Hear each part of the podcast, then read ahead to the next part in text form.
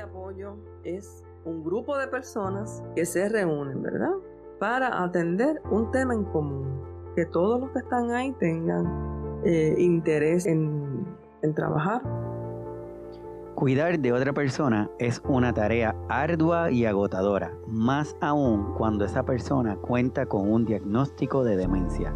Sabemos que el mal del Alzheimer no tiene cura y que es una condición crónico-degenerativa, convirtiéndola en un gran reto para sus cuidadores o cuidadoras. Está comprobado que los cuidadores y cuidadoras al momento del diagnóstico de la condición tienen muy poco o ningún conocimiento de la misma, lo cual hace que su nuevo rol sea aún más difícil y retante, ya que tienen que aprender sobre la enfermedad mientras luchan contra sus propios temores y desconocimiento. Es por ello que en múltiples estudios se habla de la importancia que los cuidadores participen en actividades psicoeducativas para así evitar la enfermedad del propio cuidador o cuidadora.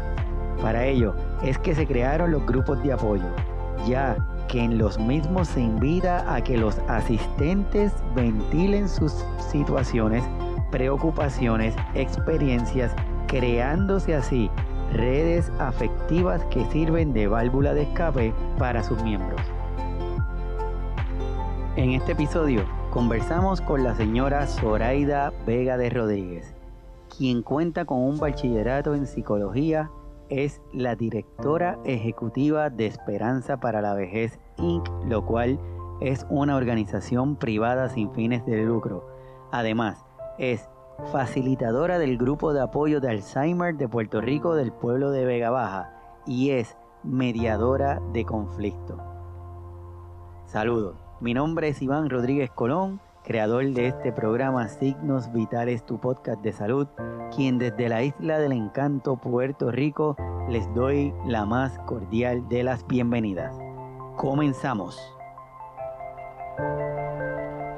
En la página web de la Asociación de Lucha contra el Mal del Alzheimer y Alteraciones Semejantes de la República de Argentina, conocida por ALMA por sus siglas, comentan que la función de un grupo de apoyo es el apoyo mutuo, ya que permite que sus integrantes ventilen, se expresen libremente de sus sentimientos. ¿Y qué sucede? Que en el grupo de apoyo, como tú mencionas, ¿verdad? Que le da esa oportunidad de estas personas ventilar el grupo de apoyo es, tiene una característica y es que todo es confidencial. Por lo tanto, yo me siento en la confianza porque eh, las personas que están ahí son igual que yo, están pasando por la misma situación o peor, ¿verdad? Porque todas las personas somos diferentes, pero no me voy a sentir juzgada, yo me voy a sentir acompañada. Y es muy bonito, ¿verdad? Cuando nosotros estamos en este grupo de apoyo y esta persona llega por primera vez y dice, yo me siento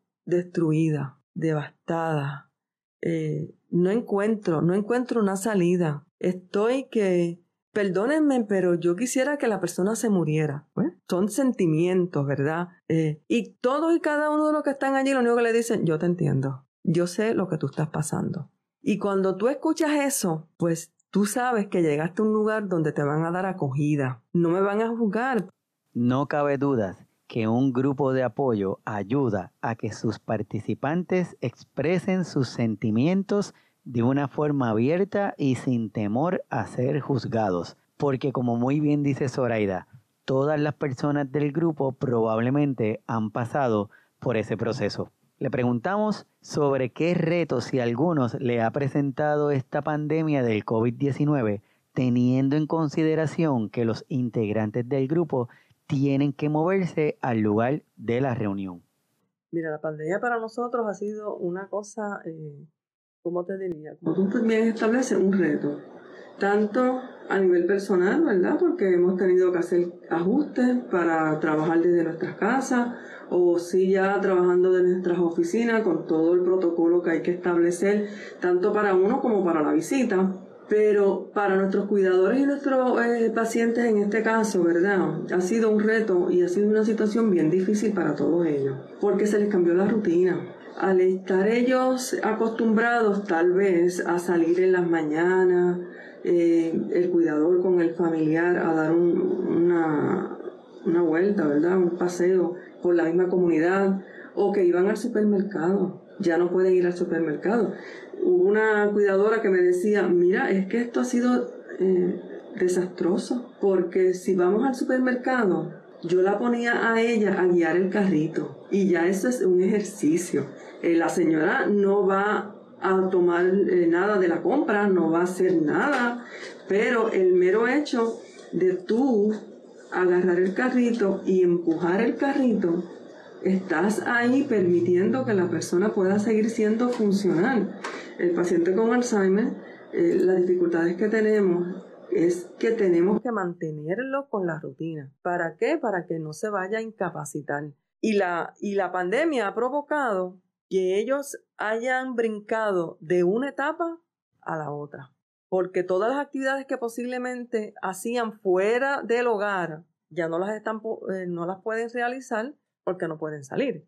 Y mucho más que la población de edad avanzada es la población más vulnerable. Las exigencias de cuidar a una persona que tiene demencia es una tarea ardua, lo cual se ha complicado desde el surgimiento de la pandemia del COVID-19 en donde el distanciamiento físico es parte importante de la prevención de contagio.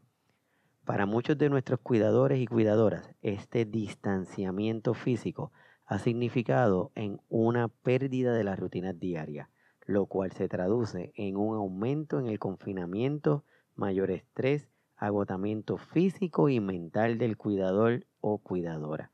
Es por ello que las facilitadoras de los grupos de apoyo han tenido que reinventar la forma de continuar ofreciendo el apoyo, ya que son espacios sumamente importantes para que sus integrantes puedan expresar sus sentimientos de una forma libre y sin ser juzgados o juzgadas. Ahora mismo nosotros no nos podemos reunir, pero tenemos un chat. Y en ese chat, y nos llamamos, ¿verdad? Pero en ese chat, eh, cualquier persona ventila y trae, Dios mío, mira, estoy pasando esta situación con, con mi mamá o con mi papá o no sé qué. Y ahí se da la oportunidad que entonces todos aporten. Y aunque no nos vemos físicamente, estamos pendientes. Exacto. Y para los que nos están escuchando en diferentes partes ahí del mundo, cuando hablamos de que le damos la oportunidad de ventilar a una persona, ¿qué significa eso? Bueno, que ellos puedan expresar cómo se sienten ese coraje, esa frustración, esa impotencia de que tienen a esta persona en la casa y no saben cómo manejarla. ¿Y qué sucede? Que en el grupo de apoyo, como tú mencionas, ¿verdad? Que le da esa oportunidad de estas personas ventilar. El grupo de apoyo es, tiene una característica y es que todo es confidencial. Por lo tanto, yo me siento en la confianza porque eh, las personas que están ahí son igual que yo, están pasando por la misma situación o peor, ¿verdad? Porque todas las personas somos diferentes, pero no me voy a sentir juzgada, yo me voy a sentir acompañada. Y es muy bonito, ¿verdad? Cuando nosotros estamos en este grupo de apoyo y esta persona llega por primera vez y dice, yo me siento destruida, devastada, no encuentro, no encuentro una salida. Estoy que, perdónenme, pero yo quisiera que la persona se muriera. son sentimientos, ¿verdad? Y todos y cada uno de los que están allí, lo único que le dicen, yo te entiendo.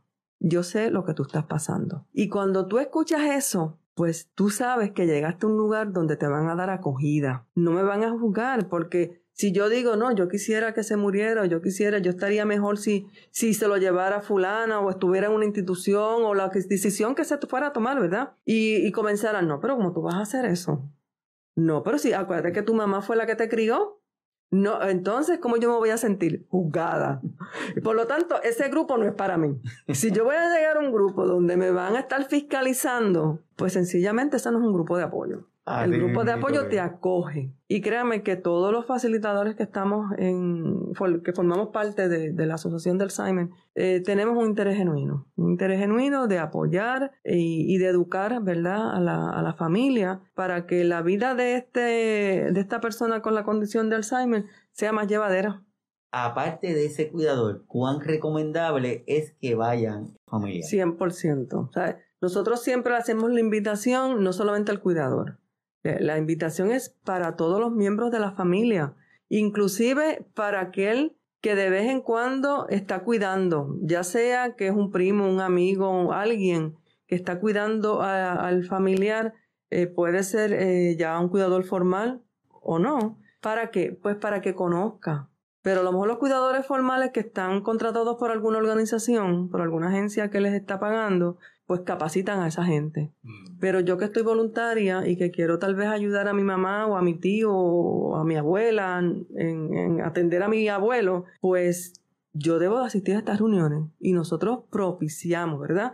Que los familiares asistan. Si hay cinco hermanos, mira, vayan los cinco. ¿Por qué? Eh, porque van a conocer la enfermedad, van a conocer todas las etapas por las que puede estar pasando su familiar y cómo ellos pueden abonar, ¿verdad? A bajar los niveles de tensión del cuidador principal, porque no lo podemos dejar solo con la carga. Como yo le traigo también a los familiares, mira, si tú decides que hoy tú vas a cuidar a, tu abuela, pues tu mamá que se vaya, que ese día es para ella, que salga. Y si, entonces yo le digo a la persona, y si tú no quieres salir, ese día es para ti, tómalo de descanso. Léete un libro, eh, vete al patio, siembra lo que tú desees. Pero tienes que desconectarte, ¿verdad? Porque a veces el cuidador piensa que el único que puede cuidar al familiar es él. Y no, tú sabes, si tú te mueres, viene otra persona y va a tener que hacerse cargo. Por lo tanto, no podemos pensar que somos únicos. Tengo que pensar en mí también, aunque lo, uno lo piense, pero es que eso es algo egoísta. No, porque yo también me tengo que cuidar. Finalmente, el, el paciente puede ser que fallezca antes que yo y yo voy a tener que seguir la vida sin ese familiar. Que a veces eh, encontramos familiares, ¿verdad? Cuidadores que han hecho toda su vida alrededor de ese paciente. No salen, no hacen nada, no comparten. Si salen, eh, puede ser que se encuentren a un familiar que dice, te voy a apoyar, pero se van y no tienen que regresar porque no, no, entienden que eh, él es el mejor que lo cuida. No, eh, tienes que respirar, darle el espacio y entender que, mira, la persona que está dando ese cuidado también lo va a hacer bien. No lo va a hacer igual que yo, es correcto, pero yo le voy a dar las instrucciones básicas. Las básicas son el medicamento, si es que toma medicamento, le toca a tal hora, la comida le toca a tal hora, el baño es a tal hora, pero no le puedo decir, mira, tú lo vas a bañar de esta manera porque así es que lo baño yo. No, yo lo voy a bañar, pero yo lo voy a bañar a mi manera. Lo importante es que, que lo bañemos. pero no, tiene que ser como yo lo baño, la comida tiene que ser como yo la hago, yo se la tengo que dar como yo se la doy, yo se la tengo que servir. Y entonces eso hace que no haya nadie que me quiera ayudar. Porque yo me pongo tan estricta que no, no, no, pues entonces vamos a ver los niveles de estrés y vamos a dejar que otras personas entren. Y dentro de, la, de esta, este itinerario, ¿verdad? Que yo he establecido, sigan y el paciente no, ni, ni, le va ni le viene. Créame que él no va a estar diciendo, así no me lo va, así no lo hace fulana, él no sabe. Pero lo que él quiere es que, que sea bien atendido. Y como consejo final, esto fue lo que Zoraida les dejó a nuestros cuidadores y cuidadoras. Así que mi exhortación, ¿verdad? Es primero que usted, ya que ha decidido eh, libremente o se lo han delegado, ser el cuidador principal, que usted pueda ocuparse también de usted. Le va a dar el cuidado y la atención a este familiar que le tiene asignado en este momento. Perfecto. Yo sé que usted va a dar lo mejor de usted para que esa persona eh, tenga una mejor calidad de vida. Pero esa calidad de vida no se puede dar si la calidad de mía, calidad de vida mía como cuidadora se está viendo afectada porque yo me estoy descuidando porque entiendo que tengo que darle todo el 100% a la otra persona. No, eso tiene que ser un 50-50. Yo me cuido para poder cuidar a la otra persona. Desde este programa quiero reconocer y agradecer a todos y todas los cuidadores y cuidadoras que cada día cuidan desde la invisibilidad que les provoca esta tarea. Les invito a que escuchen la totalidad de esta conversación acudiendo a nuestra página de Facebook Signos Vitales Podcast, en donde podrán gozar de todo el contenido y darnos sus recomendaciones. Si tiene alguna pregunta o tema que le gustaría sea discutido en nuestro programa, envíalo al correo electrónico signosvitales.pr.gmail.com. Además, les invito a que se suscriban a este podcast para que se mantengan al día con los próximos episodios. Mi nombre es Iván Rodríguez Colón y les agradezco que nos hayan acompañado esperando que lo compartan y nos continúen acompañando. Hasta pronto.